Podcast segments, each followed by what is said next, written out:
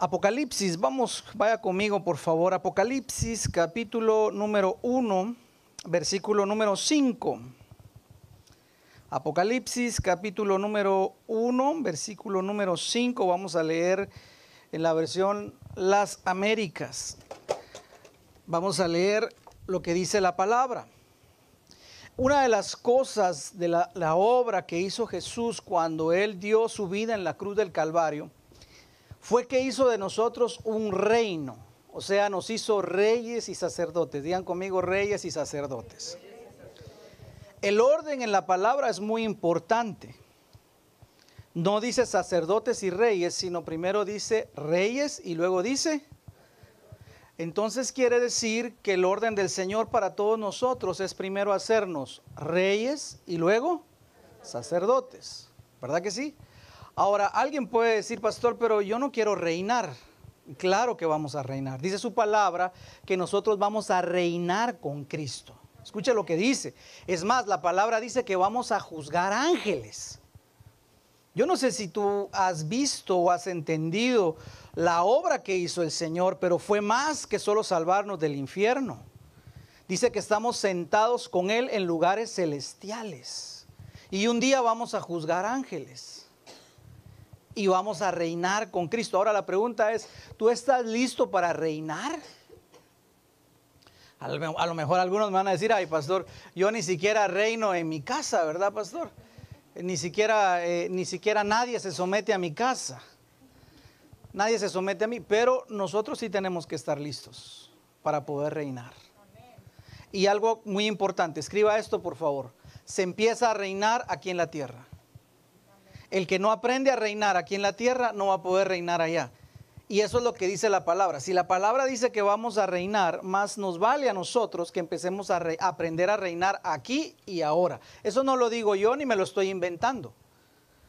Eso lo dice la palabra. Mire lo que dice. Y de Jesucristo, leamos lo que dice. Primera, eh, perdón, eh, revelaciones o apocalipsis.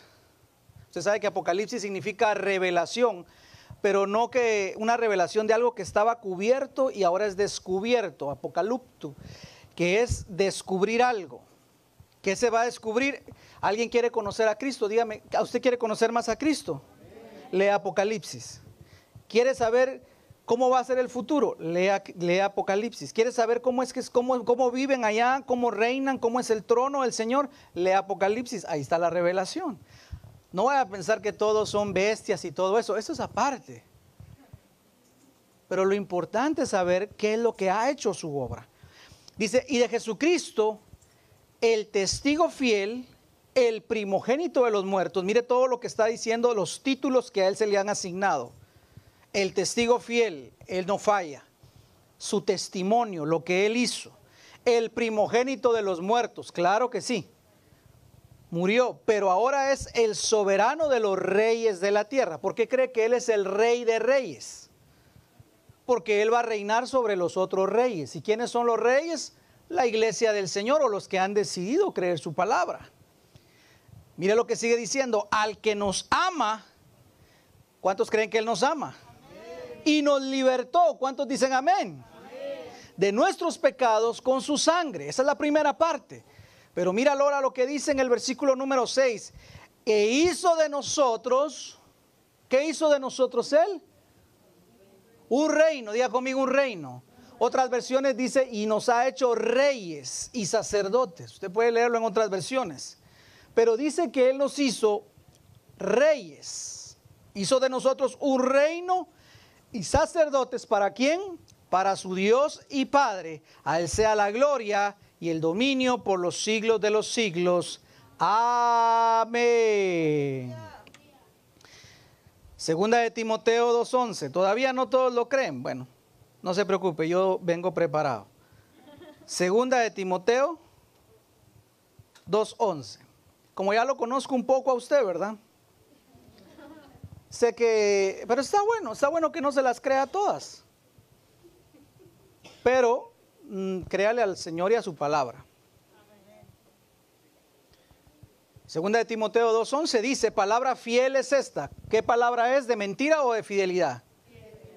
Que si morimos con Él, también viviremos con Él. Yo creo que si yo muero en la carne, yo voy a vivir con Él. ¿Usted lo cree? Versículo número 12. Y si perseveramos, ¿también qué? ¿También qué? Ah, entonces ahora sí ya crees que vas a ser rey o no.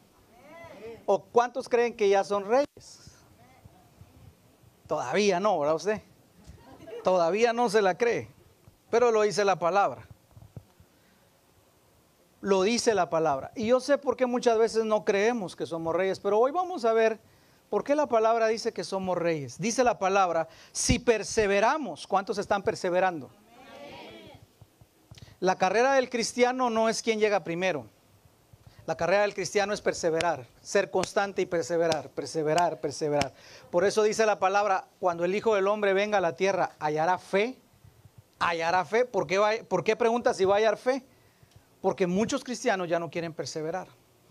Estaba leyendo una revista que hizo un ex pastor americano, donde decía que Estados Unidos o, los, o el pueblo anglosajón cada vez está perdiendo más la fe. Cada vez la gente está ahora volviéndose atea y atea y atea. Ah, tenemos un problema. Deberíamos estar orando por, los anglosajones. Ahora, ¿por qué están perdiendo la fe? Porque simple y sencillamente no entraron en, en, una relación personal con Cristo, no le conocieron, porque alguien que de verdad le conozca al Señor no puede volver atrás. El que realmente le conoce. Pero el que no le conoce, obviamente, sí va a tener sus dudas. Pero mira lo que dice la palabra, volvamos a leer, dice, y si perseveramos, ¿qué más? Reinaremos con Él. ¿Qué significa reinaremos con Él? ¿Qué significa? Si yo le digo a usted, usted va a reinar conmigo, ¿qué le estoy diciendo? ¿Qué le estoy diciendo? Que usted va a estar a la par mía va a reinar conmigo. Ahora, alguien va a decir, pastor, entonces vamos a ser igual en jerarquía que Cristo. No, Cristo es la cabeza siempre. Pero Cristo nos va a poner sobre ciertos lugares para que reinemos. Ahora, ¿por qué es todo eso? Porque imagínese usted toda la dimensión. El Señor lo llena todo en todo. Imagínese el universo, las galaxias donde el Señor yo no creo sinceramente que nosotros seamos la única creación del Señor. Por ejemplo, Él hizo ángeles, hizo el reino eh, eh, de los animales, nos hizo a nosotros. Ahora, ¿tú crees que solo somos tres eh, nada más creaciones? Imagínense dónde más el Señor tendrá. O sea, por eso dice que vamos a reinar con Él. Ahora, ¿por qué? Porque van a haber ciertos lugares donde Dios nos va a decir, tú fuiste fiel en la tierra, aprendiste a reinar en la tierra, aprendiste ahí, ahora te voy a poner acá. El que fue poco en lo, el que fue fiel en lo poco, en lo mucho lo voy a poner. ¿Y qué significa que me va a poner sobre mucho? Piense usted, piense usted. ¿Te das cuenta que yo quiero que hoy tu mente vaya más allá de esa barrera donde tú puedas decir, ah, bueno, pero yo no sé reinar. Bueno, tienes que aprender aquí a reinar. Y claro, para, para, aprender a reinar tienes que tener mentalidad de reino y mentalidad de cómo vamos a reinar. No sé si me voy a entender. Ahora sí ya me cree que vamos a reinar o le vuelvo a mostrar la palabra. Tengo otros tres, cuatro versículos si usted todavía no le cae el 20, si usted todavía no la no cree. Lo dice la palabra, no lo digo yo. Ahora, ¿qué tenemos que hacer nosotros? Diga conmigo, tengo que aprender a reinar desde la tierra. No puedo pretender ir a reinar allá si aquí todavía no he reinado. Bueno, pastor, entonces si se trata de eso, me encanta. Yo quiero reinar, quiero que todo el mundo se me someta, quiero tener mucho dinero, como todos los reyes, quiero tener fama y fortuna. No, no, no, no, no, no, no, no, no, no. Esos son los reyes del mundo. Del mundo. No, nosotros somos otro tipo de reyes como Jesús. Por ejemplo, dice la palabra en Juan, que los que conocen a Jesús deben de aprender a vivir como vivió. ¿Cómo vivió Jesús? ¿Cómo vivió Jesús? Dígame usted.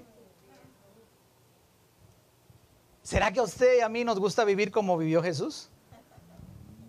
Ay, pastor. Fíjese, pues, él vivió humilde.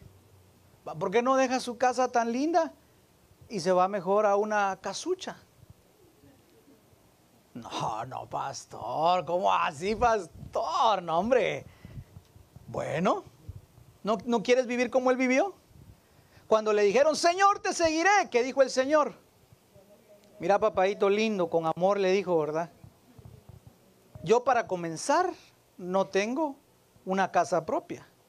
Y yo voy a hacer la voluntad de mi Padre y hasta que cae la noche yo voy a ver dónde voy a dormir. ¿Te das cuenta? ¿Te das cuenta? Eso es aprender a vivir dependiendo del Padre. Y si nos quitaran nuestra casa, ¡ah! No, no, no, no, no, no.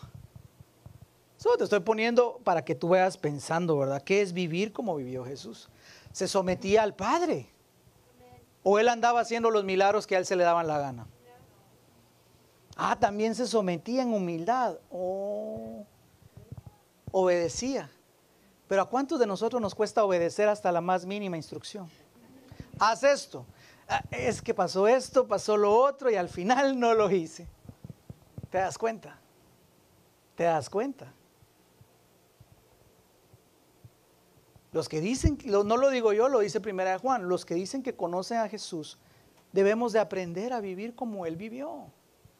No es fácil, claro que no, porque hay que rendir el orgullo, y hay que aprender a, vivir por fe, como lo hizo Jesús. ¿Todavía quiere reinar? ¿Todavía quiere reinar? Ah, pastor, pero entonces, ¿qué chiste tiene reinar? Ahora te voy a decir qué chiste tiene reinar, porque sí vamos a reinar y a lo grande, pero para eso hay que aprender a reinar desde aquí. Característica número uno de los reyes, escriba ahí pues. Característica número uno de los reyes han aprendido a vencer a sus enemigos. Característica número uno de los reyes, han aprendido a vencer a sus enemigos. Y la palabra dice que nosotros tenemos claramente tres enemigos. Número uno, la carne, mi viejo yo. Ese yo que es desobediente, ese yo que le cuesta someterse, si yo no aprendo a vencer a ese yo, yo no voy a poder aprender a reinar. Un rey tiene que aprender a vencer, a conquistar. Por eso es un rey, porque va conquistando, va conquistando. Terreno que no tenía, él lo va conquistando. Un rey no dice, yo ya, yo ya tengo mucho, así me voy a quedar. ¿Sabe por qué no dice es un rey? Porque viene otro rey y lo conquista él. Todos los reyes en el tiempo de la primavera, cuando se podía hacer la guerra, salían a la guerra. No salían en el tiempo donde había calor, en el verano, porque los mataba el calor. No, acuérdense, algunos estaban en el desierto. No, sabían, no salían tampoco a la guerra cuando había nieve, cuando había frío, porque los mataba la nieve. ¿Cuándo era el tiempo ideal para salir a la guerra? En primavera, cuando el clima era eh, óptimo. Ahí salían todos los reyes a la guerra.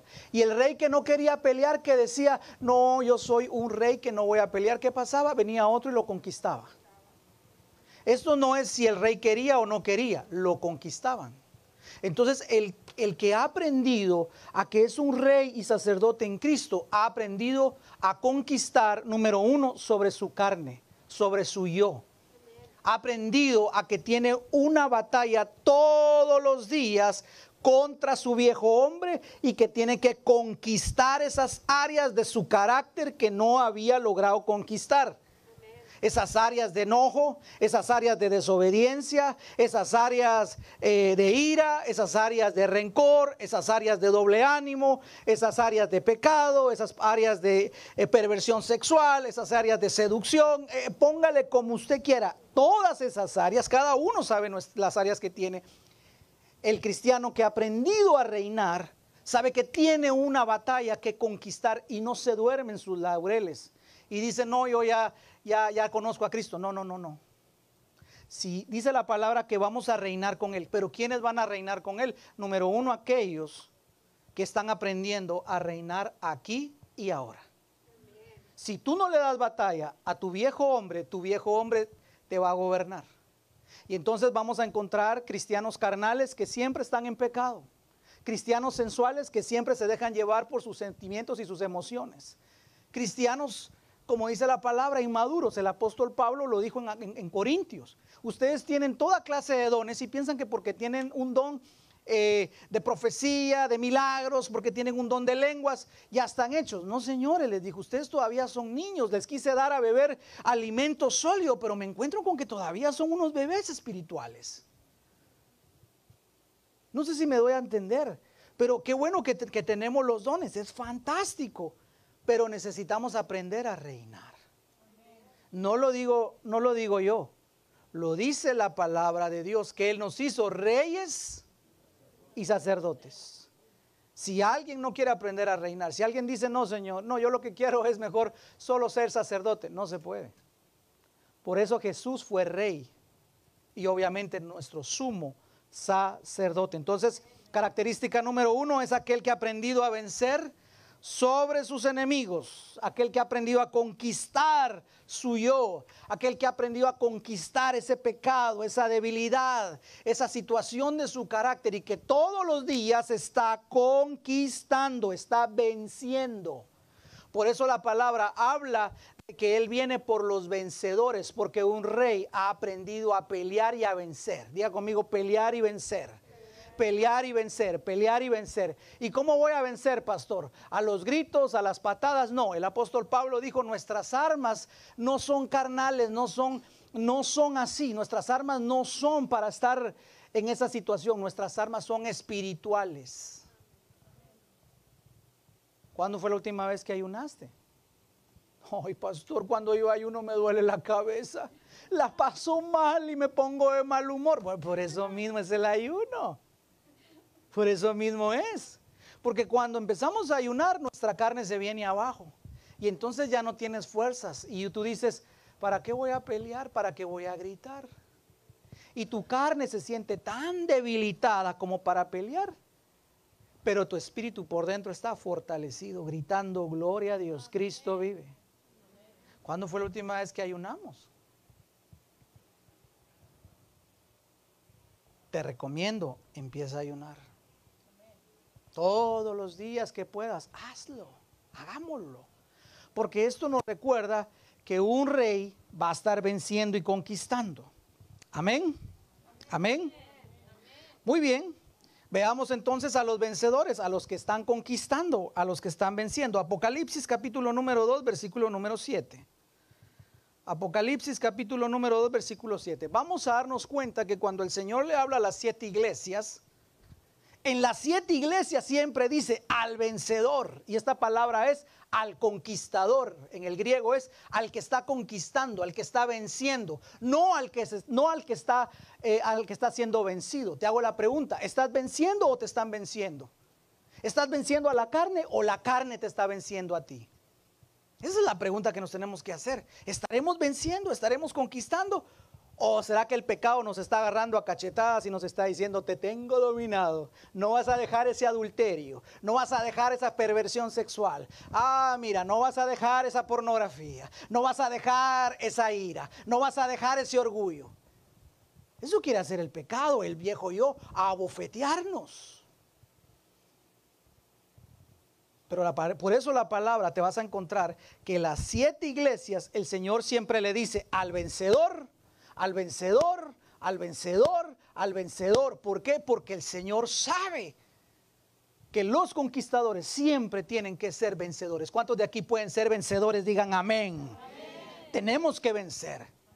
Porque vamos a reinar con Cristo y el que va a reinar tiene que aprender a vencer, a conquistar. Eso es lo primero que un rey tiene que aprender a hacer, a conquistar, a vencer. Dice la palabra en el versículo número 7, léalo conmigo, Apocalipsis 2.7, Efeso, Efesio, la iglesia de Efeso, perdón. ¿Qué le dijo el Señor? Sé tus obras, sé tu cansancio, tu fatiga, pero tengo contra ti una cosa, que has dejado tu primer amor. Ahora miren el versículo 7 lo que dice. El que tiene oído, oiga lo que el Espíritu dice la iglesia. ¿Y qué es lo que dice? Al vencedor esta palabra es al que está conquistando, al que ha aprendido a reinar aquí en la tierra. Le daré de comer del árbol de la vida que está en el paraíso de Dios. Al vencedor le daré a comer del árbol de la vida que está en el paraíso de Dios. Entonces, ¿qué es lo que tenía que vencer aquí? El vencedor acá dice que una de las cosas que le van a dar es de comer del árbol de la vida que está en el paraíso de Dios. ¿Quién es el árbol de la vida? Cristo. Cristo es el árbol de la vida. Ahora, ¿qué tenemos que empezar a hacer? A comer de ese árbol aquí y ahora. Adán, ¿venció o no venció? Adán no venció. ¿Por qué no venció? Porque no se le dio la gana de comer del árbol de la vida. Adán empezó a decir que lindo el paraíso, me encanta, me voy a relajar, me voy a distraer, no voy a orar, no voy a buscar su presencia, no voy a hacer, voy a desobedecer lo que él me dijo. Él me dio la instrucción. ¿Cuál era la instrucción que le había dado el Señor?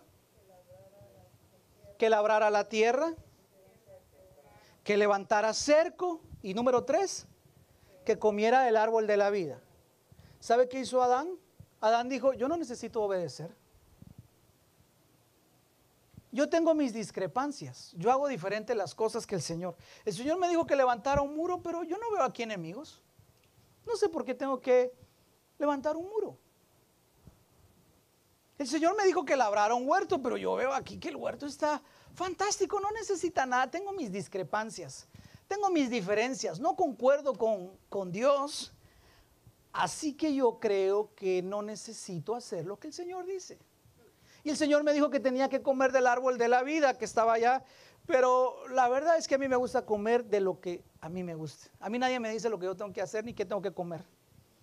Así que entonces me relajo y no voy a comer.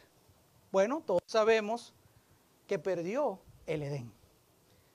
Y fue un fracaso total. Adán es el mayor fracasado que conocemos en la palabra de Dios. Ojalá no me lo encuentre allá en el cielo usted. Si no, yo mismo voy a pedirle al Señor que lo saque de ahí. Y si no lo saca él, lo saco yo. Mala onda. No, no, es broma, usted mala onda. Si yo le voy a decir, ¿vos qué estás haciendo aquí? Te voy a, si no te saliste, saco. Le voy a, no, no, no, no. Ahí nada de carnalidad, ¿no? Usted. No se le dio la gana hacerlo. Y claro, él siempre tuvo excusas, definitivamente. La mujer que me diste, esa mujer, esa mujer que me diste, Señor, por, ella, e, ella es la culpable. ¿Sabes por qué yo no obedezco? Porque esa mujer siempre tenía una excusa, Adán, para no obedecer.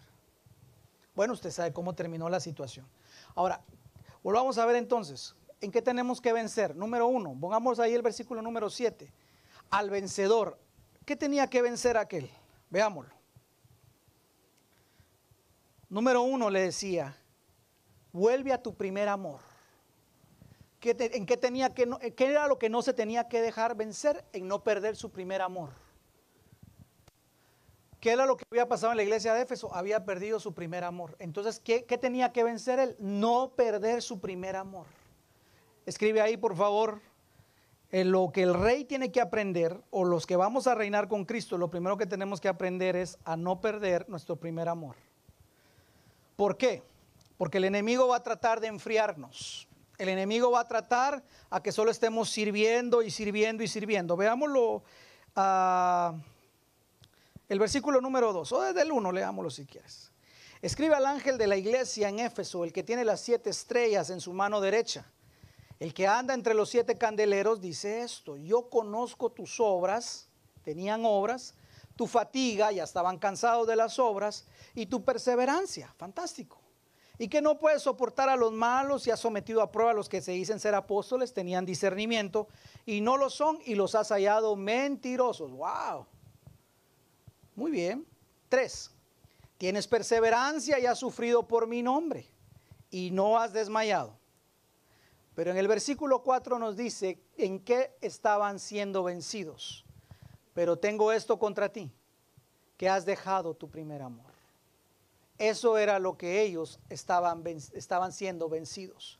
Recuerda por tanto de donde has caído y arrepiéntete. Habían perdido su primer amor. Haz las obras que hiciste al principio, si no vendré a ti y, y quitaré tu candelero de su lugar si no te arrepientes. Está diciendo, si yo no voy a ser el primer lugar en tu vida, voy a quitar de ti mi presencia. Esto es grave. Voy a quitar de ti mi presencia.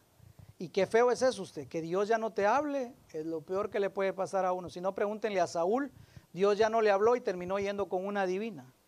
Es terrible usted, morir así. Sin embargo, tienes esto que aborreces las obras de los nicolaitas, las cuales yo también aborrezco. El que tiene oído, oiga lo que la iglesia, lo que el Espíritu dice a la iglesia, al vencedor le daré de comer del árbol de la vida. Entonces, lo que tenemos que hacer es no perder nuestro primer amor. Diga conmigo, no debo dejarme vencer en perder mi primer amor. ¿Para quién haces lo que haces? ¿Es Jesús todavía tu primer amor? ¿Por qué estás aquí en la iglesia hoy? ¿Por costumbre? ¿Por compromiso? ¿Porque viniste a ver a la hermanita? ¿Porque tenías que venir a ver al hermanito? ¿Porque, porque tus papás te obligan? ¿O realmente viniste porque amas al Señor? No pierdas tu primer amor. Dile a la persona que tienes a tu lado, no dejes perder tu primer amor. No lo dejes perder, no lo dejes perder. Está muy bien que sirvas fantástico que estemos sirviendo, pero no pongamos primero el servicio que el amor. Primero es el amor, primero es el amor. Por eso dice, al vencedor yo le voy a dar de comer del árbol de la vida, que es Cristo. ¿Cuántos dicen amén? Apocalipsis 2.11. Ahora vamos con la iglesia de Esmirna. El que tiene oído, oiga lo que el Espíritu dice a las iglesias.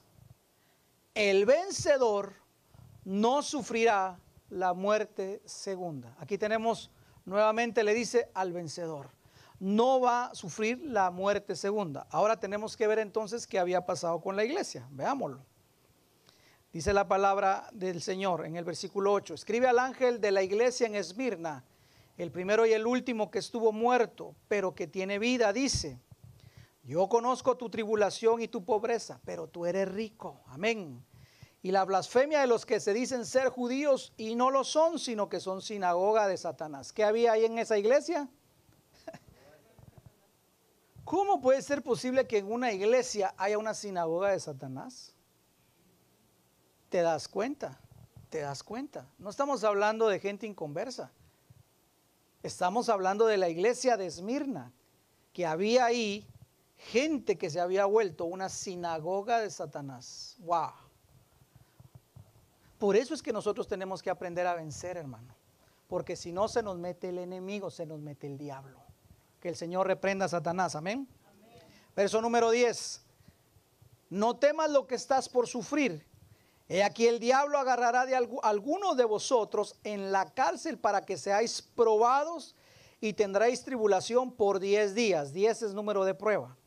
Sé fiel hasta la muerte y yo te daré la corona de vida. El que tiene oído, oiga lo que el Espíritu dice a las iglesias.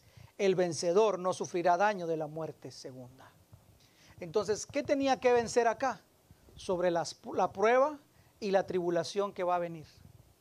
Te hago la pregunta, ¿estás venciendo sobre la prueba o la prueba te está venciendo? ¿Cómo se vence una prueba? Porque cuando estás en esa prueba no maldices al Señor, no le dices, ¿por qué me está pasando esto, Señor? No estoy de acuerdo, Señor. Yo tan lindo que me porto y me mandas esta prueba. Y no necesariamente, escuche, no necesariamente que sea una prueba de enfermedad, una prueba de cárcel. También hay unas pruebas que a veces no las miramos como pruebas, sino el enemigo dice, a este le voy a mandar mucha bendición. ¿Y cuál es la prueba? De la abundancia. Y entonces cuando viene la abundancia estamos en prueba. Es más, Ezequiel habla de Sodoma y Gomorra. ¿Cuáles fueron los pecados de Sodoma y Gomorra? Pastor, que ahí eran, eh, eran homosexuales. Ese era uno, pero el mayor, ¿qué dice la palabra? ¿Cuál era el pecado de ellos? ¿Se acuerda? ¿Qué dice la palabra?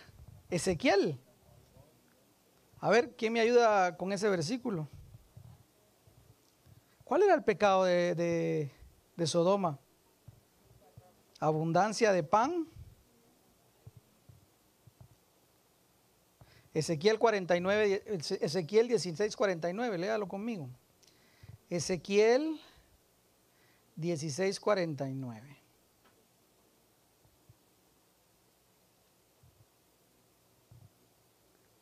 He aquí esta fue la iniquidad de tu hermana Sodoma, arrogancia, orgullo. Y luego, ¿qué dice? Si lo puedes poner en la pantalla, hijito, para que lo miren los hermanos, por favor. Ezequiel 16, 49. He aquí, esta fue la iniquidad de tu hermana Sodoma. Número uno, arrogancia, orgullo. Abundancia de pan. Welcome to United States.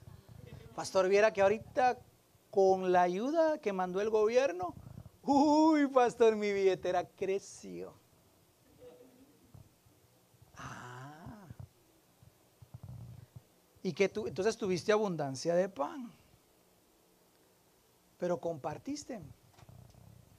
¿Qué voy a andar compartiendo, pastor? Si andaba ya hace ratos viendo un Ferrari que me quería comprar y no ajustaba, pero ya con la ayuda de Biden. Ya coroné, pastor, con mi Ferrari. Cuidado, ten cuidado, decía por ahí el hermano. Abundancia de pan y completa ociosidad tuvieron ellas y sus hijas, pero no ayudaron al pobre ni al necesitado. Uy, uy, uy. ¿Te das cuenta por qué nosotros tenemos que vencer? La prueba no es solamente cuando te va mal, no, la prueba también es cuando todo te va bien. Cuando te salen bien tus negocios, pero ya no das gracias, ya no reconoces que es Cristo el que te ayuda. Cuando todo te va bien, pero dices, no, yo ya no voy a ni diezmar, ni ofrendar, ni ayudar a nadie, no, todo para mí, porque es todo para mí. La prueba también es cuando hay abundancia y tampoco somos provisores de guardar ahorro para cuando vengan las vacas flocas, sino que las vacas, ¿qué? Flacas, no flojas, flojas, flacas. Pero sin, embargo ahí decía Ezequiel, va la flojera también, ¿verdad? Usted ahí decía, ¿verdad? Abundancia de pan y flojera, como dicen los hermanos en México. ¿Te das cuenta? O sea que también es una prueba, claro que sí. Flojera para acá, ¿por qué? Porque ya no oraban, ya no se busca al Señor, ya no me congrego, o me congrego solo cuando voy a tener privilegio, ahí sí voy, pero no tengo privilegio, ah, no voy. ¿Te das cuenta? Por eso dice al vencedor. ¿Por qué al vencedor? Porque estaba bajo prueba. Y no se había dado cuenta. Entonces nosotros tenemos que volvernos vencedores cuando estamos bajo prueba. Prueba que nos gusta y prueba que no nos gusta. Prueba de abundancia y prueba de escasez. Ahí está la prueba. Entonces tenemos que aprender a vencer en las pruebas. ¿Cómo se vence en ese tipo de pruebas? Número uno, dependiendo del Señor siempre. Número dos, dando gracias. Siempre agradeciendo y alabando. ¿Cómo está tu nivel de gratitud con el Señor? ¿Cómo está tu nivel de oración con el Señor? ¿Tu nivel de entrega? ¿Cómo está nuestro nivel de, entrega con el Señor? ¿Seguimos alabando al Señor o ya bajó la gratitud? ¿Seguimos reconociendo que dependemos de Él o ya bajó la situación? Ay, pastor, es que ahora que ya vino el, alivio económico, ya me estoy echando unas mis vacaciones, ya no trabajo. Me levanto a las 10 de la, a las 3 de la tarde como tipo David, porque usted sabe que David se levantó a las 3 de la tarde, ¿verdad? Pero pregúntele a David cuando se levantó a las 3 de la tarde, ¿qué le pasó? ¿Se recuerda de David? No? Que en, en el tiempo de la primavera, cuando tenía que salir a pelear, ¿qué dijo David? No voy a descansar vacaciones cristianas. Y se levantó a las 3 de la tarde. Ay, ay, ay. ¿Te das cuenta? Y solo, solo se levantó a perder el año usted. Porque cayó en adulterio. Y ese adulterio le llevó a la destrucción de su familia. Fue duro usted. Fue duro. Sin embargo, David tuvo que aprender a ser procesado. Entonces, cuando hay abundancia, recuérdese, estamos bajo prueba. Cuando hay escasez, estamos bajo prueba. Y aquí dijo, el enemigo va a echar a algunos a la cárcel pero sé fiel hasta la muerte. Dígale a la persona que tiene a su lado, sé fiel hasta la muerte. Sé fiel hasta la muerte, sé fiel hasta la muerte. Al vencedor que dice la palabra, no va a sufrir daño de la muerte segunda. ¿Qué es eso? La muerte segunda es ya la muerte eterna. No va a ser condenado a la muerte, al lago de fuego. No, eso ya no. Sino que va a tener su recompensa. ¿Cuántos aquí son más que vencedores? ¿Cuántos aquí siguen conquistando? ¿Quieren conquistar? ¿Quiere reinar o no quiere reinar? ¿Quiere reinar o no quiere reinar? Iglesia, ¿quiere reinar o no quiere reinar? Ah, entonces tenemos que aprender a vencer. Tenemos que aprender a vencer. Por eso el Señor le dijo a sus siete iglesias, al vencedor, al vencedor, al vencedor, al que está venciendo, no al que se dejó vencer, no, al que está venciendo, el que está dando batalla a la carne, al viejo yo, al pecado. A esos son los que nosotros tenemos que decir, sí Señor, ahí vamos con ellos. Apocalipsis 2.17 ahora. Apocalipsis 2.17. Y entramos a la iglesia de Pérgamo. Dice así la palabra del Señor. Escribe, leamos desde el 12. Escribe al ángel de la iglesia en Pérgamo. El que tiene la espada aguda de dos filos dice esto. Yo sé dónde moras, donde está el trono de Satanás. Mire dónde se había ido a poner esta iglesia. Donde está el trono de Satanás. Tal vez aquellos que dijeron, bueno, ahora vamos a ir a dar duro al diablo. Bueno, vamos a ver qué pasó con ellos. Sé que guardas fielmente mi nombre y no has negado mi fe. Aleluya. Y aún en los días de Antipas, mi testigo, mi siervo fiel, que fue muerto entre vosotros, donde mora Satanás. Pero tengo unas pocas cosas contra ti, porque tienes ahí a los que mantienen la doctrina de Balaán. Mire ahora qué tremendo, porque esta iglesia empezó a entrar la doctrina de Balaán. Ahora le digo cuál es. Que enseñaba a Balac a poner tropiezo ante los hijos de, de Israel y a comer cosas sacrificadas a los ídolos y a, comer, a cometer actos de inmoralidad. En la iglesia, pastor, si esto es en la iglesia. Cosas sacrificadas a los ídolos, sí. Y a cometer actos de inmoralidad, sí, qué terrible. Dice el versículo 15. Así tú también tienes algunos de que algunos que de la misma manera mantienen la doctrina de los nicolaitas. Dios santo. Entonces, en esta iglesia, ¿cuál era esta iglesia? ¿Se recuerda? Pérgamo. Se habían metido dos doctrinas. Por lo tanto, dice el versículo 16, arrepiéntete. Si no vendré pronto y pelearé contra ellos con la espada de mi boca. Esa es la palabra del Señor. El que tenga, el que tiene oído, oiga lo que el Espíritu dice a las iglesias. Y mira lo que sigue diciendo. Otra vez nos vuelve a decir, al vencedor. Diga conmigo al vencedor. Si lo puedes poner en la pantalla, hijito, para que lo vean los hermanos, te lo voy a agradecer mucho. Al vencedor le daré del maná escondido y le daré una piedrecita blanca y grabado en la piedrecita un nombre nuevo, aleluya, el cual nadie conoce sino aquel que lo recibe. Qué hermoso esto. Dice que nos va a dar el maná escondido. ¿Por qué es el maná escondido? Porque el maná sustenta. ¿Se recuerda el primer maná que dieron? El, era pan de ángel. Y, era, y sustentaba, el maná sustentaba. Una sola ración sustentaba. Ahora, ¿cuánto no más este maná escondido que nos, va a que nos va a sostener, dice la palabra del Señor? Pero ¿de qué tenía que esta iglesia vencer? tenía que vencer de dos cosas, de la falsa doctrina. Escriba ahí, por favor. Vencer sobre la falsa doctrina. ¿Qué significa esto de la falsa doctrina? Bueno, tenemos entonces que explicar qué es la doctrina. Todos tenemos una doctrina, todos. La doctrina es por lo que yo vivo. Por ejemplo, si a mí mi doctrina me dice, que es un ejemplo, que está bien echarse las cervezas, yo voy, voy, a echar las cervezas y yo voy a estar tranquilo porque yo creo que eso no es malo. ¿Sí me doy a entender? Si yo creo, o si mi doctrina me dice que está bien, por ejemplo, gritar y pelear y ser un arrebatado. Si yo vivo haciendo eso es porque yo creo que mi doctrina me lo permite, entonces no hay ningún problema. Porque todos tenemos una doctrina. Una doctrina es una creencia sobre la cual nosotros vivimos. ¿Sí me doy a entender? Eh, la doctrina es el fundamento de mi vida. La doctrina es lo que yo creo que es bueno y es malo. Ahora, este es el asunto. Que sobre esas doctrinas debería de estar la doctrina de Cristo. Pero el problema de la iglesia es que no conoce la doctrina muchas veces. Y si la conoce, no la practica.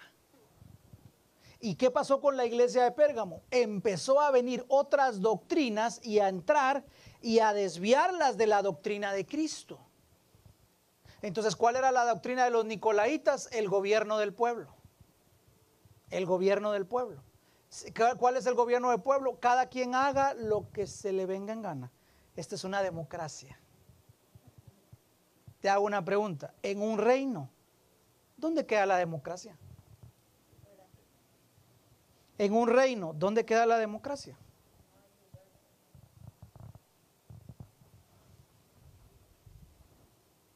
No, no, no se puede, ¿verdad usted? Porque en un reino hay un rey y todos se someten al rey, exactamente. Y no se le cuestiona porque ese es el rey. Ahora, mire entonces cómo tenemos que pensar si queremos aprender a reinar. Sin embargo, esta doctrina ha venido a inyectar a la iglesia para que muchas veces nosotros vivamos como querramos sin, sin que Jesús sea nuestro rey. Jesús dice una cosa, pero yo quiero hacer otra.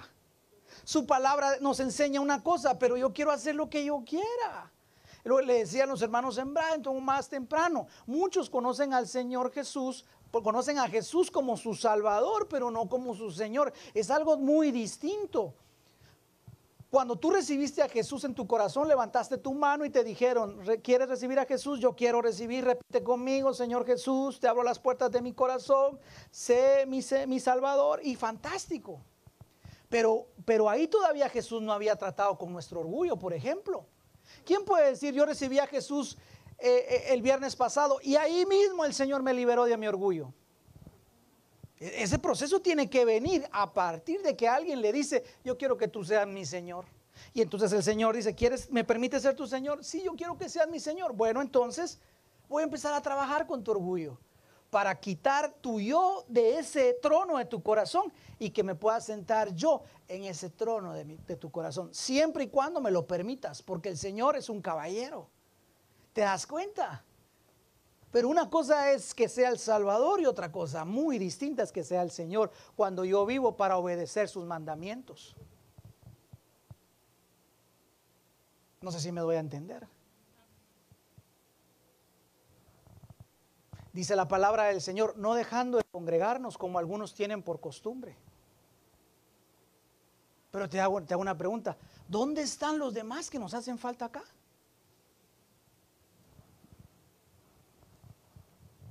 Esa es la gran incógnita. ¿Dónde están? ¿Dónde están? La palabra dice, no nos dejemos de congregar. Eso es poner un ejemplo. No quiero hacer sentir mal a nadie. Pero una cosa es lo que la dice la doctrina del Señor y otra cosa lo que yo hago. Y eso fue lo que le pasó a la iglesia de Pérgamo. Empezaron a entrar más doctrinas y la doctrina de Cristo se fue quedando, se fue quedando y ahí lo fueron vencidos.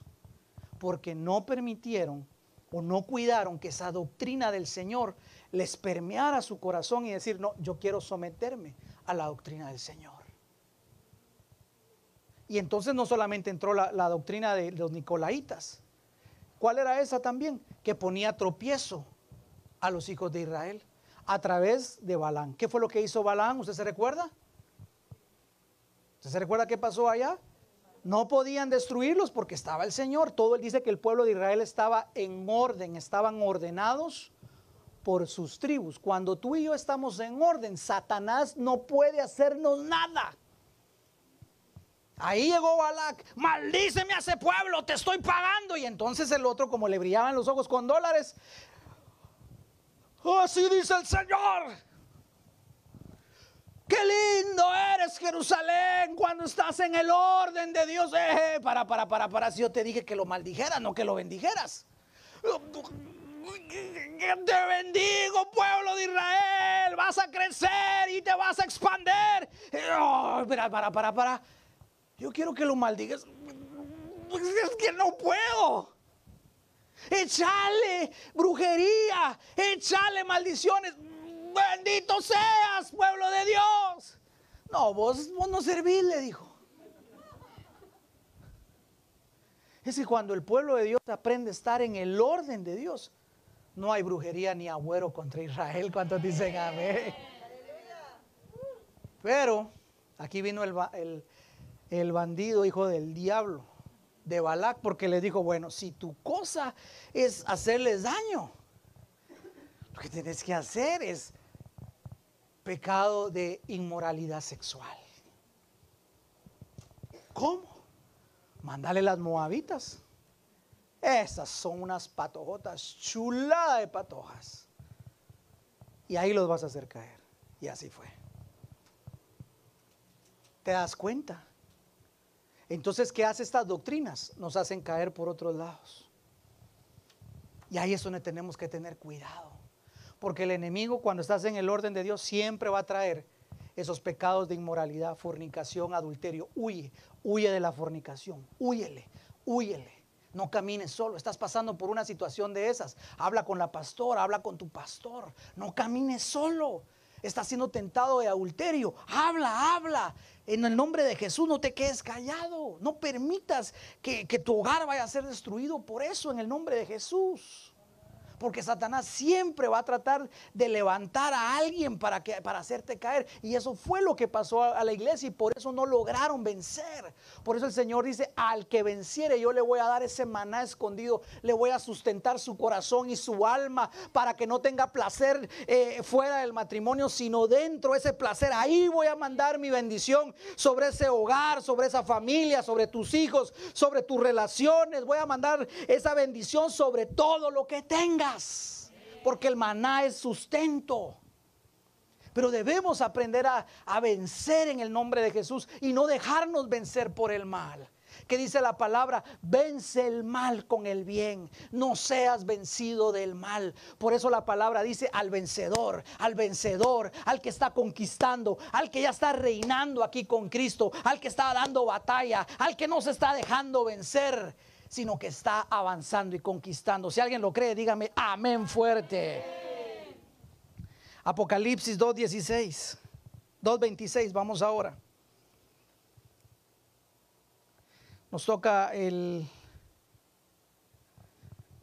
2.18. Vamos a leer desde el 18. Vamos a la iglesia de Tiatira. Escribe al ángel de la iglesia en Tiatira el Hijo de Dios que tiene ojos como llama de fuego, cuyos pies son semejantes al bronce bruñido. Mire aquí, el Señor Jesús se muestra como lo que es con toda su gloria. Yo conozco tus obras, tu amor, tu fe, tu servicio, tu perseverancia, y que oh, y tus obras recientes son mayores que las primeras. A estos tenían lo que no tenía Efesio, eh, en la iglesia de los Efesios.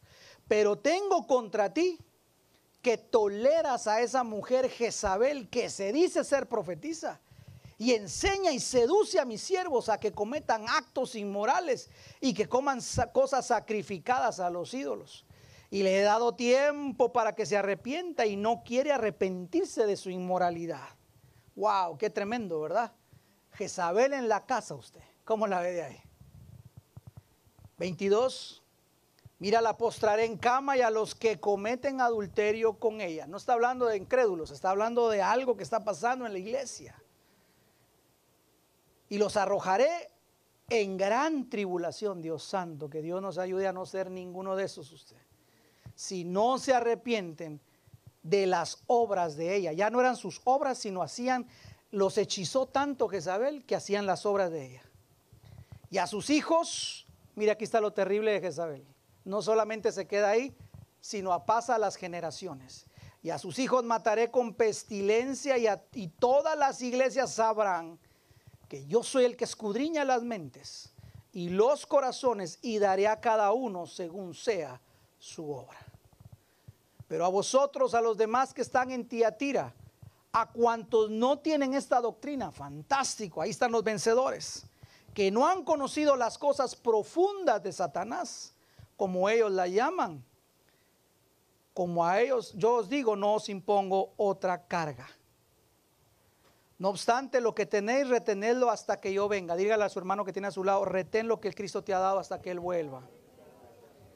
Y al vencedor, al que guarda mis obras según el fin, le daré autoridad. Ahí está el vencedor. ¿Quién es el vencedor? El que guarda las obras de Cristo hasta el fin le daré autoridad sobre las naciones. Ay, no que no íbamos a reinar sobre naciones, pues. ¿Qué hacemos con este versículo? Usted lo arrancamos de la Biblia. Lo cortamos de ahí. ¿De dónde nos va a dar autoridad el Señor? Aló. y la regirá con vara de hierro como los vasos del alfarero son hechos pedazos. Pastor, aquí está hablando de Jesús. No, está hablando de nosotros. Ahorita lo vas a ver. Y la regirá con vara de hierro como los vasos del alfarero son hechos pedazos. Como yo también he recibido autoridad de mi Padre y le daré el lucero de la mañana. El que tiene oídos, oiga lo que el Espíritu dice a la iglesia. Bueno, ¿cuál era el problema de Tiatira? que toleraban a Jezabel. ¿Y qué es, cuál es el problema entonces que nosotros tenemos que vencer? No tolerar a Jezabel. Diga conmigo, no debo tolerar a Jezabel. ¿Qué es tolerar a Jezabel? Bueno, Jezabel es una entidad que puede atacar a los hombres o a las mujeres y que va en contra de toda autoridad de Dios y que siempre va a buscar hacer caer a los siervos. Por eso dice la palabra Jezabel que seduce a mis siervos para que cometan, eh, forniquen o adulteren con él actos de inmoralidad. Esa es Jezabel. Jezabel va en contra de todo lo que es la autoridad. Y número dos, eh, le gustan las mezclas para que al final se tuerza el pueblo de Dios y el pueblo haga lo que se le da la gana otra vez. Entonces, ¿qué es lo que pasa acá? Muchas veces nosotros toleramos a Jezabel en nuestra vida cuando nosotros no nos sometemos al orden de Dios. Por eso nosotros tenemos que reconocer siempre autoridad. ¿Qué pasaba acá? Si leemos la historia que está en Reyes, dice que el rey Acab era un aguado y que la que, y la que dominaba en la casa era Jezabel. Entonces el hombre no tomaba la autoridad, sino que bajaba y se la entregaba a ella. Ese no era el, orden de Dios. Por eso Dios primero hizo a Adán y luego a Eva. ¿Te das cuenta? Sin embargo, Jezabel usurpa la autoridad. Entonces, ¿cómo se da esto? porque entonces no reconocemos la autoridad del Señor. ¿Cómo tolero a Jezabel cuando no reconozco la autoridad que el Señor ha dado sobre mi vida? Los que están casados o las que están casadas tienen la autoridad de su marido. Pastor, pero mi marido no ora. Yo soy el que lo tengo que levantar a orar. Pastor, pero mi marido usted no sabe. Bueno, ora por él. Aunque tu marido no esté, tienes pastor tienes apóstol. Cúbrete. No camines sola, no camines solo. Ahí está la pastora. Para eso Dios nos ha dado autoridad, para que reconozcamos autoridad. Pero si no reconocemos autoridad y hacemos lo que se nos venga en gana, corremos el peligro de que se nos meta Jezabel y la empecemos a tolerar, como le pasó a Tiatira. ¿Cuál era el problema? Toleraban a Jezabel. Sabían que estaba mal, sabía que no lo tenían que hacer, pero dejaban que siguiera enseñando, que siguiera gobernando y seduciendo. Entonces diga conmigo, yo no debo tolerar a Jezabel en mi vida. Eso me decía el Señor, Leo, enséñale a mi iglesia a que no tolere a Jezabel, no la toleres. Reconoce autoridad. A lo mejor te cuesta a someterte y todo, pero es ahí donde tienes que rendir tu orgullo y empezar a decir, no, yo voy a, no voy a caminar solo, voy a cubrirme. No voy a avisar, ¿verdad? Porque algunos dicen, pastor, le aviso. No, no es pastor, le aviso, es pastor. Me quiero cubrir. ¿Qué piensa usted que debo hacer? Claro, no, no, te estoy diciendo que te vayas a cubrir hasta para, para ir a hacer el mercado a Walmart. Obviamente para eso no. Pero toda situación que tú sepas que merece la atención de esto, debes cubrirte. Estás viendo que pasa una situación, debes cubrirte. ¿Sabes qué pasa cuando no, uno no se cubre, no, no reconoce la autoridad? Empieza el espíritu de Jezabel a rodear la casa. Y entonces empiezan a ser atacados todo tipo de inmoralidad, pornografía, autosatisfacción, fornicación, adulterio, perversión sexual, todo eso empieza a traerse y entonces empiezas no solamente a ser tú bombardeado, tu cónyuge, tus hijos, tus nietos, tus bisnietos, toda la casa está siendo rodeada por eh, Jezabel. Y entonces de repente te das cuenta que tus hijos están viendo pornografía, pero ¿cómo es esto posible? Bueno, porque estás tolerando a Jezabel. Mis nietos, pero, pero ¿cómo es posible? Bueno, estás tolerando a Jezabel. Después no preguntes que está, por qué, qué pasó esto. Porque entonces andamos caminando solos. Y el Señor no nos hizo para caminar solos. Nos hizo para caminar bajo autoridad. Por eso Él es el rey de reyes. Si tú y yo vamos a ser reyes, debemos primero aprender a que Él es el rey de nosotros. Yo no puedo decir, ah, bueno, entonces si yo también voy a ser rey, Jesús, ya te igualo, soy igual a Jesús, rey, rey. No, no, no, no, no, no, no. Él es el rey de reyes. ¿Te das cuenta? ¿Y qué hacía un rey cuando era conquistado por otro rey? Dígame usted, ¿qué hacía un rey cuando era conquistado por otro rey? Ah, ¿sabe qué tenía que hacer? Postrarse. y le decía, yo te reconozco como mi rey. Cuando vayas a la batalla, yo iré contigo. Cuando me pidas ayuda, aquí estoy. Cuando me des una orden, te voy a obedecer. Aunque yo esté de aquel lado, tú eres mi rey. Y te voy a obedecer y me someto a tu autoridad. ¿Te das cuenta? No toleres más a Jezabel. Si no, no vamos a aprender a vencer. ¿Qué era lo que tenía que hacer Tiatira? vencer a Jezabel, no tolerarla. Ah, yo vivo con ella ahí, pastor, no se me quiere someter. Ajá, cuidado, tienes que orar.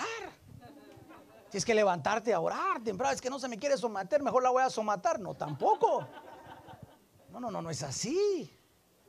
Nuestras armas no son carnales, sino poderosas en Dios. ¿Quieres que se someta a tu esposa a ti? Levántate a orar. Hay una por ella come del árbol de la vida, te vas a volver sabio. Y entonces cuando pase una situación de tus labios vas a ver sabiduría y ella va a decir, wow, tiene razón, me vale someterme a este hombre porque este me va a sacar de apuros. ¿Te das cuenta? Ya no va a ser a los gritos, ni a los golpes, ni a lo dictador. Aquí se hace lo que yo digo, porque el que tiene el dinero manda, el que tiene el pisto manda. No, ya no va a ser dictador. Ya no, no, es un dictador. Es un siervo de Dios que ha aprendido a someterse al Rey de Reyes, que está reinando. Y como está reinando, todo es más fácil. ¿Cómo vamos de tiempo? Dios santo, se nos está yendo el tiempo usted. Que Dios nos ayude. ¿Cuántos dicen amén? No toleres a Jezabel aquello que no está bien y que tú sabes que no está bien y sigues viviendo así, lo estás tolerando. No, no toleres a Jezabel. No la toleres por nada, por nada. Cuidado con la situación también. Recuerda que Jezabel es un espíritu de seducción. Cuidado con esa situación también. Cuidado, ten mucho cuidado. Desde cómo hablas, cómo te vistes, cómo te comportas. Ten mucho cuidado. No le abres la puerta, porque si le abras la puerta, Acuérdate, toda tu familia corre el peligro también. Por eso tenemos que tener mucho cuidado. ¿Cuántos dicen amén? Por eso el Señor le decía, le he dado tiempo para arrepentirse, pero no ha, no ha querido. Y la voy a tener que meter a la cama para enfermarla y enfermarla a toda su generación. Mi hermano amado, no hay necesidad de eso. Podemos arrepentirnos hoy. ¿Cuántos dicen amén? Vamos a la siguiente, Apocalipsis 3.5. Sigamos viendo a los vencedores. Apocalipsis capítulo número 3, versículo número 5. Leamos desde el 1. Vamos con la iglesia ahora de Sardis. Escribe al ángel de la iglesia en Sardis. El que tiene los siete espíritus de Dios y las siete estrellas dice esto, yo conozco tus obras, que tienes nombre, que vives, pero estás muerto. Padre, ayúdanos. Ponte en vela y afirma las cosas que quedan, que estaban a punto de morir, porque no he hallado completas, maduras. Esta era una iglesia que no tenía obras de, fruto maduro. No, no he hallado completas tus obras delante de mi Dios. Acuérdate pues de lo que has recibido y oído y guárdalo y arrepiéntete. ¿Te recuerdas lo que has recibido? De la palabra profética más, más, segura, de la palabra profética, las promesas. ¿Se recuerda usted todavía, hermano, hermana? Guárdalo en tu corazón y cuidado por tanto, si no velas, vendré como ladrón y no, sabré, no sabrás a qué hora vendré sobre ti. Esto es importante. Pero tienes unos pocos en Sardis que no han manchado sus vestiduras y andarán conmigo vestidos de blanco porque son dignos. Aleluya, que el Señor nos ayude a ser dignos. Versículo número 5. Al vencedor será revestido de vestiduras blancas, doble vestidura, qué hermoso. Y no borraré su nombre del libro de la vida. Ay, Dios mío, Padre, ¿se puede entonces borrar el... Se puede. Hay algunos que dicen, no, la salvación no se pierde. ¿Y en qué hacemos con este versículo, hermano? ¿Qué hacemos? Dígame usted, ¿qué hacemos con este versículo?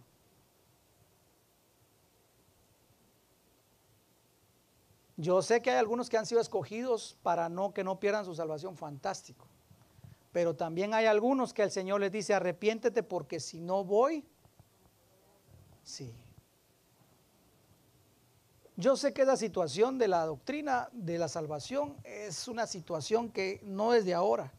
Algunos dicen que se pierde, que no se pierde. ¿Qué creo yo? Que no se pierde y que sí se pierde. Yo creo las dos, lo que, porque en las dos encuentro versículos. Hay gente que fue predestinada para hacer la obra de Dios y no se va a perder. Y hay gente que fue predestinada para que sí se pierda. Jeremías dice, antes de que naciese yo te escogí. Fantástico. Pero también dice el hijo de perdición, Judas, ya estaba destinado. Hay otros que son optativos, que el Señor le dice, bueno, escoge tú qué quieres, la salvación o la perdición. Y ahí es donde entran estos. Mire lo que dice, a esos vencedores no les voy a borrar el nombre del libro de la vida y reconoceré su nombre delante de mi Padre y delante de sus ángeles. Ahora, ¿qué tenían que vencer? ¿Qué era lo que tenían que vencer? Era esto, afirmar las cosas que le quedaban. Ciertamente van a haber debilidades en nuestra vida, pero afirma lo que te queda. ¿Qué tienes todavía? Afírmalo en el nombre de Jesús. ¿Tienes algún don que ya no estás ejerciendo? Ejercita ese don. El amor, ejercítate en el amor, en la piedad. Lo que tenías que estaba, vuélvelo a tomar, ejercítalo en el nombre de Jesús. ¿Cuándo fue la última vez que evangelizaste a una persona? Vuelve a evangelizar a una persona. ¿Cuándo fue la última vez que le hablaste de Cristo a una persona? Vuelve, vuelve, sigue, sigue. Vuelve a eso, vuelve a eso. Ejercita lo que te queda, lo que tenías. Hazlo. Pastores, que yo ahorita estaba esperando una revelación del cielo para que me cayera. Bueno, en lo que espera la revelación del cielo, ejercita lo que ya tienes. Ejercita lo que ya tienes. No te muevas por lo que todavía no ha venido. Cuando venga, gloria a Dios. Pero mientras eso viene, ejercita lo que ya tienes, lo que ya te ha dado el Señor. ¿Qué es lo que te ha dado el Señor? A lo mejor solo tienes tu testimonio, fantástico, úsalo, ejercítate con ese testimonio, háblale a otros de Cristo. A lo mejor ya sabes la, doctrina básica, entonces compártela. A lo mejor ya sabes tocar un instrumento, fantástico, sirve al Señor. A lo mejor ahora ya puedes predicar, fantástico, sirve. Lo que tengas, úsalo, fortalécelo, afírmalo para que pueda estar en las manos del Señor pero no se te vaya a quedar y vayas bajando y vayas bajando. Al contrario, ejercítalo. Porque dice la palabra, lo poco que tengas, afírmalo, afírmalo. Y dice en el versículo 2, si lo puedes poner, hijito, por favor. Porque no he hallado completas tus obras delante de mi Dios. ¿Qué significaba eso? Que habían obras que todavía eran muy inmaduras. Estaban incompletas, pues. ¿Qué dejamos a medias en el camino? Ay, fíjese que yo le prometí al Señor que si me traía con paz a esta nación, le iba a servir, pero de repente empecé a ganar dólares y se convirtieron en dolores y ya no, ya no seguía adelante. Bueno, retoma eso y vuélvelo a cumplir el pacto que le hiciste, la promesa al Señor. No lo dejemos a medias. Lo que, hayamos, lo que le hayamos dicho al Señor, cumplámoslo las obras que tengamos no las dejemos incompletas, sino terminémoslas para la gloria y honra del Señor. Amén. Apocalipsis 13:12. Voy terminando. Leamos desde el 7. Vamos con la iglesia de Filadelfia. Escribe al ángel de la iglesia en Filadelfia, al santo, al verdadero, el que tiene la llave de David y el que abre y nadie puede cerrar, y cierra y nadie abre, dice esto, yo conozco tus obras Mira, he puesto delante de ti una puerta abierta que nadie puede cerrar. Tienes un poco de poder, mire qué tremendo. mas has guardado mi palabra y no has negado mi nombre. He aquí yo entregaré a aquellos de la sinagoga de Satanás que se dicen ser judíos y no lo son, sino que mienten. Aquí vemos a, esto, esto lo que quiere decir es cristianos que se dicen cristianos, pero no son cristianos. Y yo haré que vengan y se postren a tus pies y sepan que yo te he amado. Porque has guardado la palabra de mi perseverancia, que tenían perseverancia yo también te guardaré de la hora de la prueba, la hora que ha de venir sobre todo el mundo para probar a los que habitan sobre ella. Gran tribulación, tribulación y gran tribulación. Vengo pronto, retén firme lo que tienes para que nadie tome tu corona. Esto es lo que tenía que ser el vencedor, retener lo que tenía. Al vencedor, diga conmigo al vencedor. Otra vez, al vencedor le haré una columna en el templo de mi Dios y nunca más saldrá de ahí, aleluya.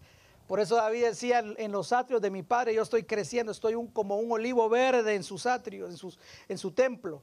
Escribe en él el nombre de mi Dios y el nombre de la ciudad de mi Dios, la nueva Jerusalén que desciende del cielo de mi Dios y le daré mi nombre nuevo.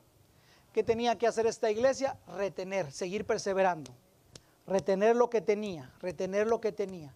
Por eso sigue perseverando, sigue perseverando en el amor con el amado y en servirle. Por eso no, no se te olvide el mandamiento. ¿Cuál era el mandamiento? Amarás.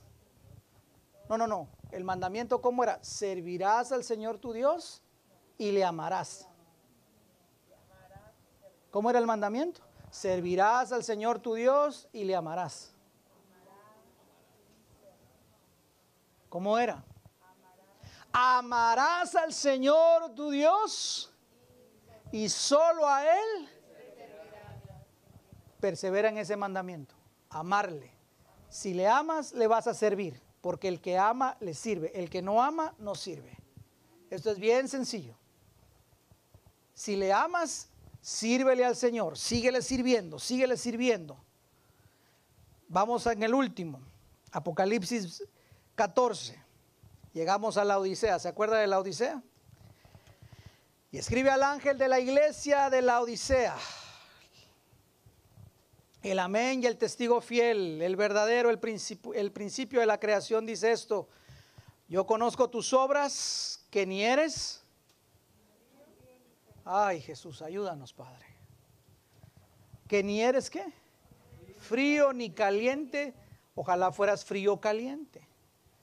Así he puesto, así puesto que eres tibio y no frío, te vomitaré de mi boca. Ahora, ¿por qué estaba tibio? Porque el tibio dice esto, soy rico, ya Biden mandó los cheques y no tengo necesidad de nada. Pero mire lo que decía el Señor Jesús, esto está duro usted, fuerte, y no sabes que eres miserable digno de lástima, pobre, ciego y desnudo. Aquí es donde viene lo del vencedor. Te aconsejo que de mí compres oro refinado por fuego para que te hagas rico y vestiduras blancas para que te vistas y no se manifieste la vergüenza de tu desnudez y colirio para ungir tus ojos para que puedas ver. Yo reprendo y, y disciplino a todos los que amo sé pues celoso y arrepiéntete. Y aquí yo estoy a la puerta y si, y si alguien oye mi voz y abre la puerta, entraré en él y cenaré con él y él conmigo. Verso 21. Al vencedor, otra vez, diga conmigo al vencedor. Al, vencedor. al que está venciendo, diga conmigo al que está venciendo. Que está venciendo. Le concederé sentarse conmigo en mi trono. Pastor, ¿y no que no íbamos a reinar? Pues, ¿vamos a reinar o no vamos a reinar? Si nos vamos a sentar en un trono, ¿a qué va a ser? A reinar. Al vencedor le, le concederé sentarse conmigo en mi trono, como yo también vencí. Ah, el Señor ya venció, ya venció. Y espera que tú y yo también venzamos. Y me, y me senté con mi Padre en su trono. Mira qué tremendo. ¿Qué tenemos que hacer, hermano amado, entonces? ¿De qué tenemos que vencer acá? De no volvernos cristianos tibios. levante su mano y diga conmigo, no me puedo volver un cristiano tibio. Debo vencer en el nombre de Jesús. Esta iglesia empezó bien, pero llegó un momento en el que la prueba de la abundancia les torció el corazón. ¿Por qué? Porque ellos dijeron, yo me enriquecí. Creció mi cuenta en el banco, crecieron mis negocios y esa prueba no la pudo soportar. Entonces decía, yo soy rico, me he enriquecido, no tengo necesidad de nada. Mire, mire la arrogancia de que ellos decían, yo no tengo necesidad de nada. Ni siquiera de la presencia de Dios, ya habían dejado al Señor afuera. Por eso Jesús después dice, yo estoy tocando a la puerta. ¿Por qué, ¿Por qué estaba tocando a la puerta? Porque estaba afuera. ¿Te das cuenta cómo la abundancia nos puede torcer el corazón? ¿Te das cuenta? No es mala la abundancia si la sabemos manejar. ¿Cuál es el problema? Amar el dinero. Es el, el, mayor mal, el principio de todos los males, dice Timoteo. Si tú tienes abundancia, fantástico. Gloria a Dios. Disfrútala. Fantástico. Solo te recuerdo algo. No pongas esa abundancia en primer lugar. Recuerda que toda la bendición viene del Señor. Por eso le decía, te recomiendo, al vencedor le decía, te recomiendo que hagas algo. Compres oro refinado. ¿Qué significa comprar oro refinado? ¿Cómo se, cómo se refina el oro? Dígame usted. A puro fuego, a soplete. Prueba. Prueba. Dos. ¿Qué le dijo?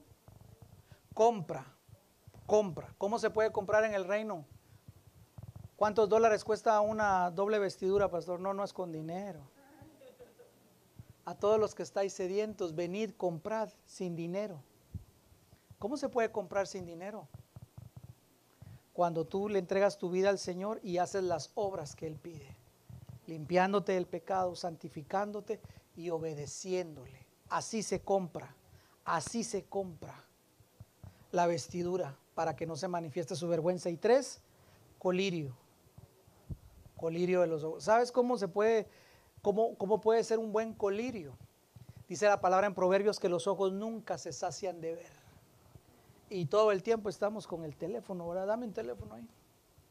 Ese no lo puedo agarrar. Dame un teléfono ahí cualquier. ¿Cuánto tiempo estamos nosotros? Ahí estamos. Dice la palabra en Proverbios, no se sacian de ver. Fulanito, menganito, perencejo, solegio. ¿Cuánto tiempo estamos gastando en ver? Le decía a los hermanos en Branton, haciendo un estudio sobre los perros. La palabra sabe qué dice los perros, que no se sacian de comer. Vaya ahorita que regrese los que tienen perro y déle toda la comida que quiera hasta que le explote el estómago. No se sacien. Por eso dice la palabra, los perros estarán, no heredarán el reino de los cielos. ¿Qué, le estoy diciendo? ¿Qué me está diciendo, pastor? Que debemos de aprender a que nuestros ojos te tienen, tenemos que ponerle un stop a nuestros ojos. Porque si no, nunca se van a, no se van a saciar de ver. Y siempre van a querer lo que tiene Mengano, lo que tiene fulana. Ay, yo quiero el cuerpo de la mengana. Ay, yo quiero el marido que tiene la sutana. Ay, yo quiero esa muchacha, esa. Ay, yo quiero ese carro. Ay, yo quiero lo otro. Ay, yo quiero acá. Siempre. No se sacian de ver. Todo lo que es insaciable está mal. Ahí lo dice primera de Juan. Ahí lo dice primera de Juan. El que no tiene el amor del Padre siempre anda con sus ojos insaciables. No, mi hermano. Tenemos que aprender a cerrar estos ojos naturales y abrir los ojos espirituales, los ojos del entendimiento para ver, para ver la obra de Dios, para ver lo que el Señor está pidiendo de mí. Por eso el Señor le decía a esta iglesia, tú que, que te la llevas de que estás viendo, no sabes que estás ciega. Estás ciega. No estás viendo que estás desnuda. No estás viendo que estás miserable. No estás viendo que, que, que, ya te quedaste prácticamente afuera, que me sacaste. ¿En qué momento me sacaste de tu corazón? ¿En qué momento me sacaste de la puerta? ¿En qué momento me sacaste de la iglesia? ¿En qué momento me sacaste de tus negocios? ¿En qué momento me sacaste de tu familia? ¿En qué momento me sacaste de la vida de tus hijos? ¿En qué momento no te diste cuenta porque estás ciega? Le decía por causa de la abundancia, porque no aprendió a vivir en abundancia.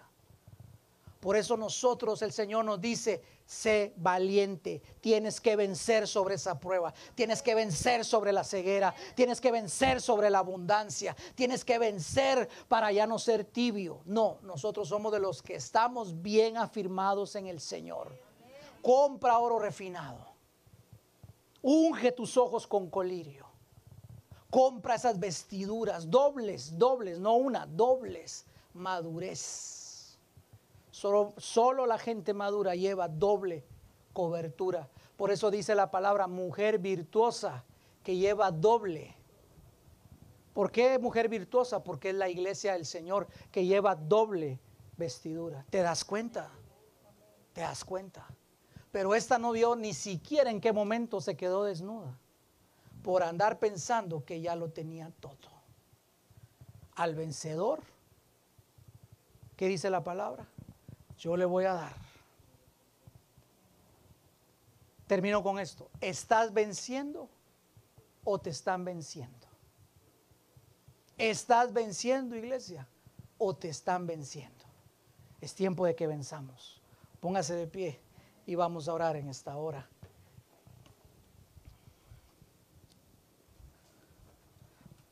¿Cuántos son del equipo de los vencedores? Gloria a Jesús. Apocalipsis capítulo 12, versículo número 11. Hoy tenemos Santa Cena, ¿verdad? Mira estos vencedores. Si lo puedes poner en la pantalla, hijito lindo, por favor. Aquí están otros vencedores. Y ellos le han vencido. Ya conmigo, ellos han vencido por medio de la sangre del cordero. Ahí está la copa. Ahí está la copa, el nuevo pacto. Por medio de la sangre del cordero y por la palabra del testimonio de Dios. Ahí está el pan. La palabra de Dios es el pan de vida. Y mira lo que sigue diciendo, y no amaron sus vidas, llegando a sufrir hasta la muerte. El Señor me dijo, este es el versículo que vas a ministrar hoy en la Santa Cena. Ni sabía yo que estaba acá y que el Señor me dijo, aquí está la Santa Cena, ahí está mi sangre y ahí está el pan. Pero lee el tercer elemento, si lo puedes poner en la pantalla un minutito más, hijito. Porque hay un tercer elemento que vamos a ministrar hoy. Y no amaron sus vidas, llegando hasta sufrir la muerte. Esto es lo que el Señor quiere de los vencedores. Que no amemos nuestra vida sino que amemos más la vida de Él. Porque a veces nos amamos tanto a nosotros mismos que empezamos a amar lo que yo quiero sobre lo que Jesús ama. Cantábamos ese canto, amamos lo que tú amas, pero ¿cuánto realmente amamos lo que Él ama? Amamos lo que tú amas. ¿Estarás amando lo que Jesús ama o será que nos amamos más nosotros mismos? Por eso mira lo que dice la palabra. Y ellos le vencieron. ¿Cómo le vencieron? Por medio de la sangre del cordero. Hoy el Señor nos va a dar de su sangre. Por la palabra del testimonio nos va a dar de su pan. Pero el tercer elemento lo pones tú y lo pongo yo. Y no amaron sus vidas, sino llegaron a sufrir hasta la muerte. ¿Qué está hablando eso? Es la palabra que hoy nosotros podemos venir al altar y decir, yo me vengo a morir aquí, Señor. Vengo a morir a mi viejo hombre. Vengo a morir a mi carnalidad. Vengo a morir a mi vieja naturaleza, Señor. Tú pones tu sangre, pusiste tu cuerpo, ahí está, ya lo puso el Señor. Pero el tercer elemento hoy lo ponemos nosotros, porque solo así vamos a lograr vencer. ¿Cómo vamos a lograr vencer? Tenemos que morir a nosotros mismos. Otra manera, pastor, no se puede. No se puede. Si amas más al Señor, permite que Él venga hoy a tu vida y te haga un vencedor. Amén. Le voy a pedir a los levitas si nos hacen favor de repartir los elementos. Y tú que estás en tu casa, ve por los elementos, busca jugo de uva, un pedacito de pan. Y vamos a dar unos minutitos para que lo puedas hacer. Y mientras se reparten los elementos, muchas gracias. La pregunta es hoy, ¿estamos venciendo? ¿Estamos venciendo iglesia? Y si ya estás venciendo, fortalécete más en Cristo para que sigas venciendo. Hoy cada uno de nosotros se debe discernir. Cada uno de nosotros debe discernir cómo está delante del Señor. Y ellos le han vencido por medio de la sangre del Cordero, por medio de la palabra, y no amaron sus vidas, llegando hasta, hasta sufrir la muerte. No amar nuestras vidas significa morir a nosotros mismos. Eso no quiere decir que va a ser un suicidio, no es eso. Significa muerte a nuestro viejo hombre. Significa, significa morir a mi yo para que viva Cristo. Como lo dijo Jesús en la cruz del Calvario, no se haga como yo quiero, sino hágase lo que tú quieres. Eso es morir a mi yo negarme a, negarse a uno mismo, como dijo Jesús. Si alguno quiere venir en pos de mí, niéguese a sí mismo. Eso es no amarse a uno mismo, sino amar más al Señor. El apóstol Pablo decía, con Cristo estoy juntamente crucificado. ¿Qué era lo que estaba crucificado? Su viejo hombre, su carne, su vieja naturaleza. ¿Y por qué lo decía el apóstol? Porque la vieja naturaleza siempre va a amar más a uno mismo que a Jesús. Porque la vieja naturaleza siempre va a ser nosotros primero y de último Dios. Porque el viejo yo siempre va a querer hacer lo que quiere y va a ir en contra de lo del, de todo propósito del Señor. Por eso el apóstol Pablo decía en Romanos 7 y Romanos 8 que hay una lucha entre lo que quiere el espíritu y lo que quiere la carne. Y decía, la carne no se puede someter a Dios, no puede. Por eso hoy el Señor está buscando vencedores. Vencedores. Gracias Jesús. Dale gracias ahí con tus labios. Gracias Jesús. Gracias mi amado. Gracias Jesús. Gracias mi Señor y mi Dios. Gracias Jesús. Y de Padre, en el nombre de Jesús. Antes de tomar la santa cena, Señor, antes de renovar el pacto, queremos venir delante de ti y ponernos a cuenta, Señor. Padre, queremos pedirte perdón por todo pecado, por toda falta, Señor, por toda rebelión, toda desobediencia.